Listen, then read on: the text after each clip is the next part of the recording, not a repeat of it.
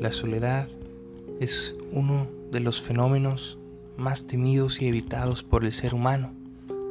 Somos seres en relación, seres que buscamos compartir, que buscamos existir junto con el otro. Los seres humanos queremos compartir pensamientos, ideas, experiencias, compartir la vida misma. Pero en ese afán de compartir, hemos generado muchos prejuicios en torno a la soledad. Hemos dicho que la soledad es mala, que es antinatural, que debe evitarse a toda costa, que debemos rodearnos de la mayor cantidad de gente para poder ser felices. Pero, ¿cómo poder ser verdaderamente sociales si no he podido crear una relación con la persona más importante en mi vida? ¿Conmigo mismo? Porque si bien la introspección surge en comunidad, ya sea en alguna terapia, en alguna plática o reflexión profunda, la única persona que puede mirar tu historia y abrazarla eres tú. La única persona que puede conocer auténticamente tus creencias y puede convertirlas en ideas eres tú.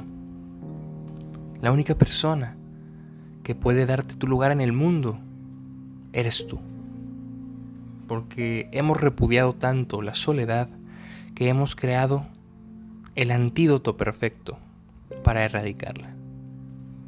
Las redes sociales.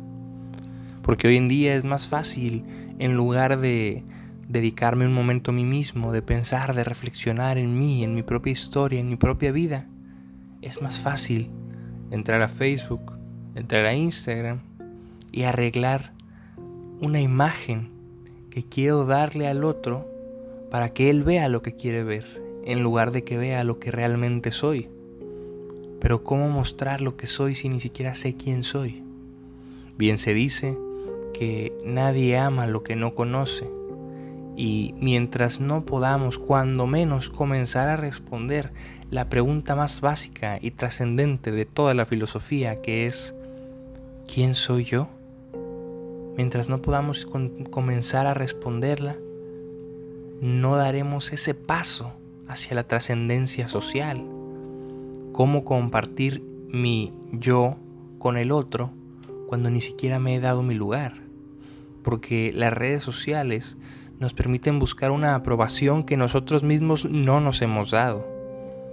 Nos permiten buscar la reafirmación que yo no me pude dar nos permiten buscar el afecto que yo no me tengo. Por eso hoy te quiero proponer que le demos un giro, que deconstruyamos el término de soledad, que no lo veamos como algo negativo, sino como algo necesario y elemental para la profunda introspección y así una verdadera socialización se geste en mi vida. ¿Estás de acuerdo con esto? ¿Tienes alguna otra opinión? Si tienes dudas, inquietudes o alguna otra postura o propuesta, compártemela, generemos diálogo y busquemos la verdad.